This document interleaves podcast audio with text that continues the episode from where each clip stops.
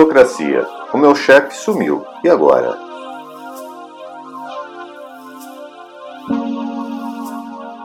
Holocracia é um termo derivado da junção das palavras holo, para todos, mais cracia, que significa governo.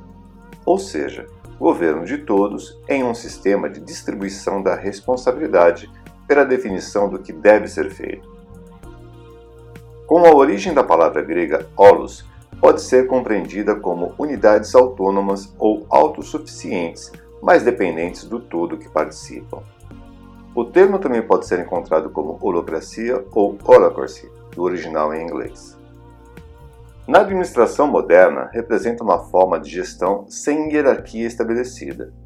O conceito foi criado por Brian John Robertson no início dos anos 2000 e é descrito no livro Holocracia, o novo sistema de gestão que propõe o fim da hierarquia. A ideia surgiu pela própria insatisfação do autor com todos os problemas do velho sistema hierárquico. O novo modelo. O modelo de gestão baseado nos conceitos da holocracia possibilita que cada pessoa da organização possa ser um líder. Assim, cada colaborador pode assumir liderança em um determinado momento ou para uma atividade específica. Isso garante agilidade nos processos e flexibilidade nas decisões, possibilitando mudanças frequentes, frente às necessidades de mercado em constante evolução. Como disse em meu artigo Projetos de Inovação: O futuro de sua organização é agora, a inovação atualmente está presente no dia a dia de toda a organização. Ter um modelo gerencial que atenta a essa nova realidade é fundamental para se manter à frente do mercado. Mas não confunda a aparente falta de hierarquia desse novo modelo com bagunça ou caos. Na holocracia, a estrutura continua existindo, mas não baseada em títulos ou cargos, e sim com base nos papéis e responsabilidades. O que define quem tem o poder de decisão é o trabalho a ser realizado. Portanto, a holocracia não é ausência de estrutura ou de gestores, mas sim a reestruturação do modelo organizacional.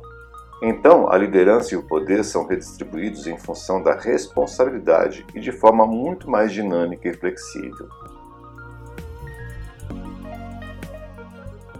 Benefícios da holocracia. Em uma estrutura holocrática, a comunicação é muito mais eficiente, pois não tem que percorrer toda uma hierarquia. O fluxo de comunicação tradicional, de cima para baixo ou de baixo para cima, simplesmente deixa de existir. Além disso, há muito menos burocracia devido às decisões diretas entre o líder e os envolvidos em uma atividade. A definição clara de quem é o responsável facilita também a execução das atividades, com menos obstáculos e mais segurança dos envolvidos em suas atividades. Isso tudo torna a empresa mais ágil e inovadora, focando muito mais em seus objetivos e menos nas questões políticas das hierarquias clássicas. Nesse contexto, as frustrações tendem a ser menores e, por isso, o comprometimento tende a aumentar, com maior satisfação dos envolvidos. Conceitos e características da holocracia. O desenho organizacional baseado na holocracia se assemelha a círculos entrelaçados que, embora independentes, fazem parte de uma estrutura maior. Cada círculo é baseado em atividades, como implementação de projetos, administração operacional, vendas, financeiro, contabilidade, compras, manutenção, entre outros. Cada um deles pode ter suas próprias políticas e objetivos, mas através das interações com os demais, compartilham metas e contribuem para o objetivo global.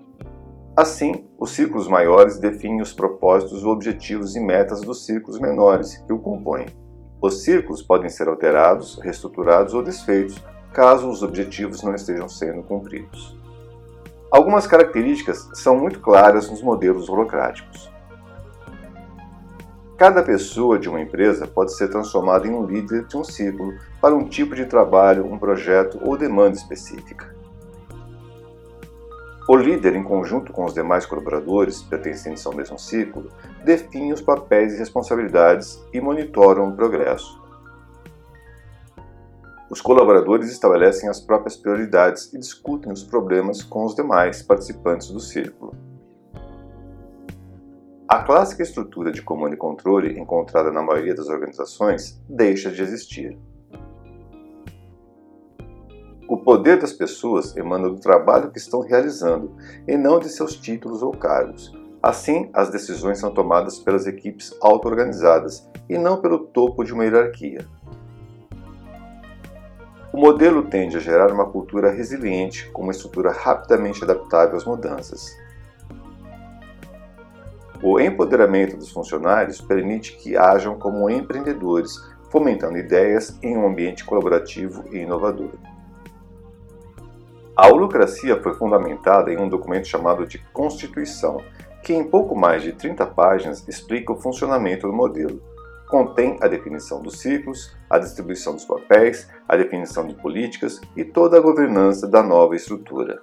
Baixe em meu blog a versão em português da Constituição da Holocracia. Problemas e desvantagens do modelo holocrático. É claro que a holocracia provoca sempre muita reação contrária à sua implantação. E é óbvio que a maior resistência vem do topo das estruturas.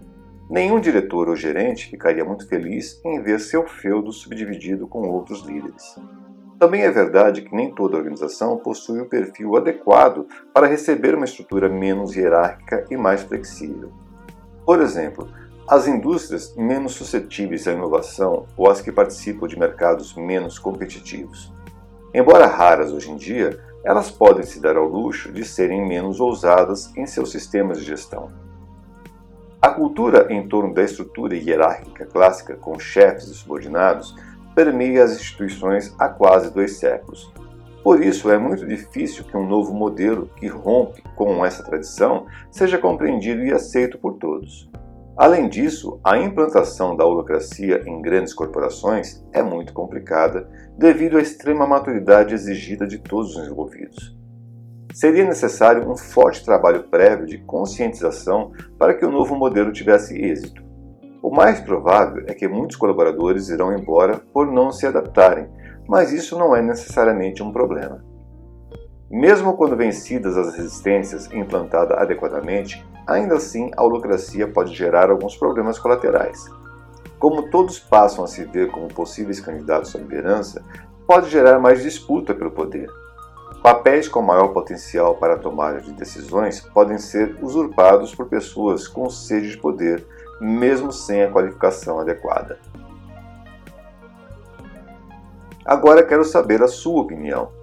É claro que cada organização e cada mercado possui suas características e necessidades específicas. Nenhum modelo, por melhor que seja, vai ser perfeito para qualquer situação. Mas não dá para negar que em um contexto de constante ebulição é preciso mudar, até para permanecer no mesmo lugar. O modelo holocrático é muito recente em relação a tudo que já vimos ou estudamos sobre gestão. Como tudo que é novo, atrai sempre muitas críticas e normalmente negativas, devido ao medo de experimentar.